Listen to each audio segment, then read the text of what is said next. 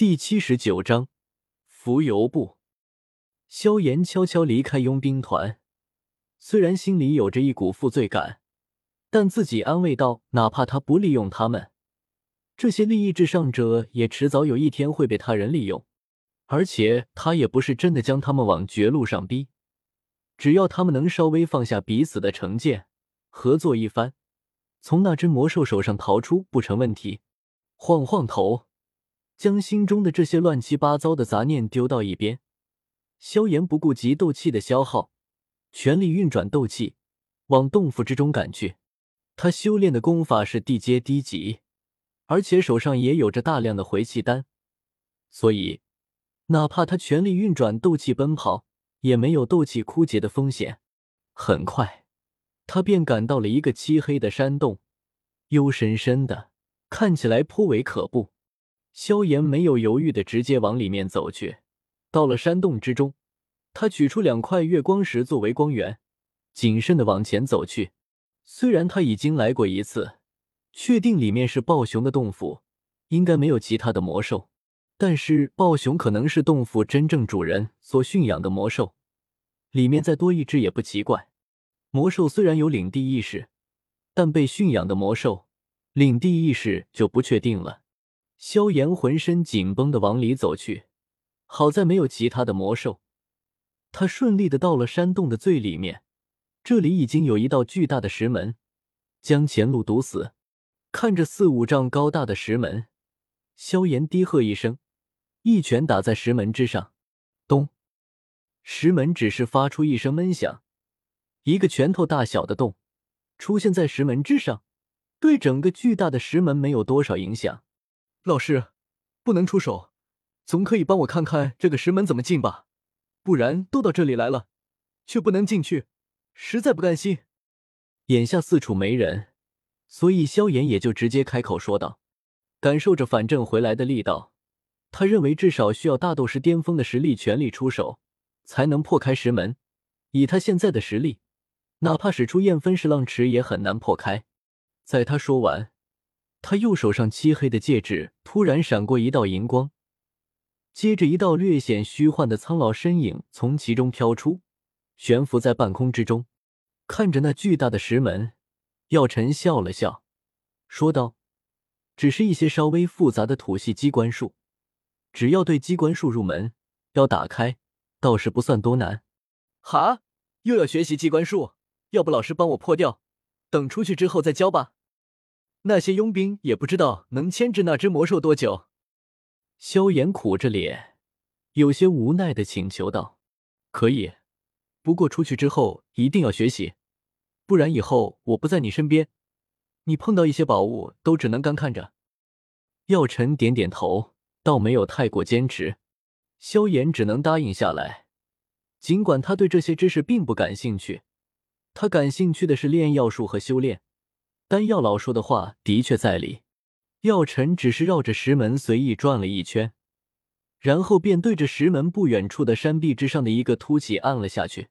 在他刚刚将那个凸点按下去之时，随着一阵嘎吱声，巨大的石门缓缓上移。萧炎先将几块石子扔了进去，确定里面没有其他的机关之后，方才披着斗气纱衣，小心的走了进去。石门之后。是一个巨大的石室，虽然石室面积巨大，但是里面摆放的东西很少，只有两个木架和中间一处盘坐着的骷髅。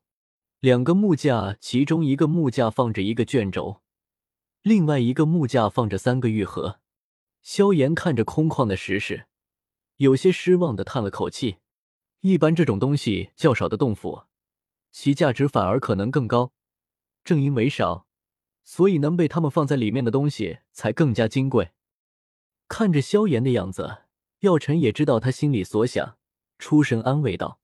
听完药尘的话，易萧炎眼睛一亮，便对着那放着卷轴的木架走去，试探了一番，发现木架之上并没有机关。萧炎方才用斗气将手包裹着，拿去卷轴，将卷轴缓缓摊开，随着卷轴摊开。字体开始出现在萧炎眼前，只见卷轴左边写着“浮游部玄阶高级”，萧炎又是失望的叹了口气。现在他眼界颇高，玄阶斗技已经有些不入他眼了。哪怕玄阶高级，在已经初步掌握地阶斗技的他面前都不算什么。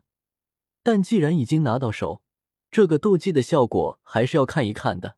将剩下的全部展开，只见卷轴上写道：“本斗技为身法斗技，修炼有成。”可以像修炼风属性的强者一般，短暂泄空，身躯混不受力，若柳絮，若浮游，可以根据空中的气流流动，轻易躲过敌人的攻击。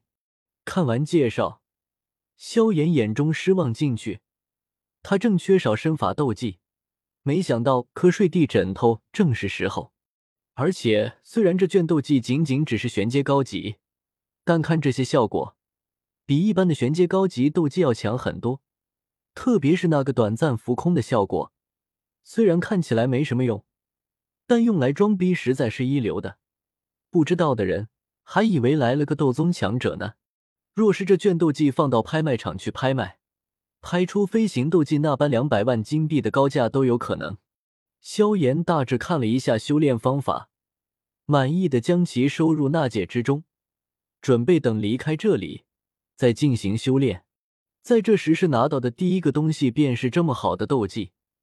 萧炎对剩下三个玉盒兴趣大增，迫不及待的走到另外一个木架。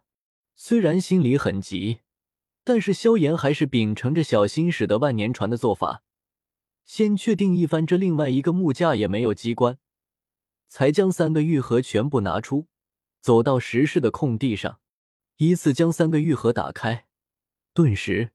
无比浓郁的药香传遍整个石室之中，萧炎精神一振，对着玉盒里面看去，但是里面的药材他一个也不认识，只能苦着一张脸，对着正在看石室布局的药老求援道：“老师，这些药材是什么啊？”药尘对着萧炎所在的方位飘来，说道：“都还不错，冰火融魂果，炼制清魂丹的主材料之一，冰虚灵弦。”可以用来提升修炼冰属性的斗师，甚至大斗师的修炼速度。回灵果可以用来炼制复原丹。听到药尘的话，萧炎眼睛越来越亮，直到最后忍不住裂开嘴巴，哈哈笑了起来。